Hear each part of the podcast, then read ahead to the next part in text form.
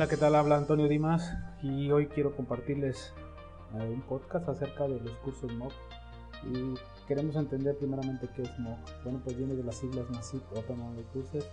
Para los que no entendemos qué significa, eh, viene siendo algo como cursos masivos abiertos en línea.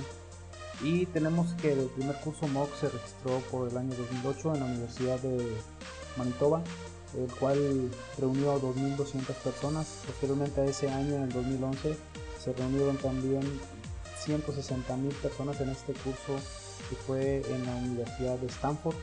Y obviamente, bueno, a partir de este último MOOC, que fue un, todo un éxito, surge la plataforma Coursera, la cual fue a finales del 2011.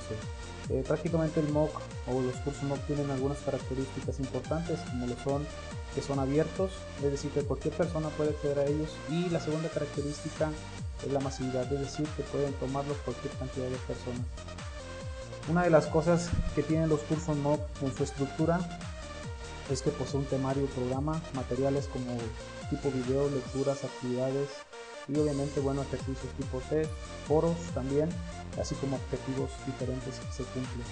Eh, una de las cosas que tienen los cursos MOOC es que son gratuitos, son en línea y son ofertados por instituciones educativas, plataformas web como lo son Coursera, Midedax, edX, etc. Y se pueden encontrar en la clasificación general de los MOOCs como XMOOC y CMOOC. Una de las cosas que también vemos dentro de los cursos MOOC son que abarca varias temáticas y viene siendo como ciencia, tecnología, ciencias sociales, administración. Entonces podemos decir que los cursos MOOC son una buena fuente de eh, saber para todos aquellos que se interesan en ellos y puedan optar por usar uno de estos cursos. Gracias y hasta la próxima.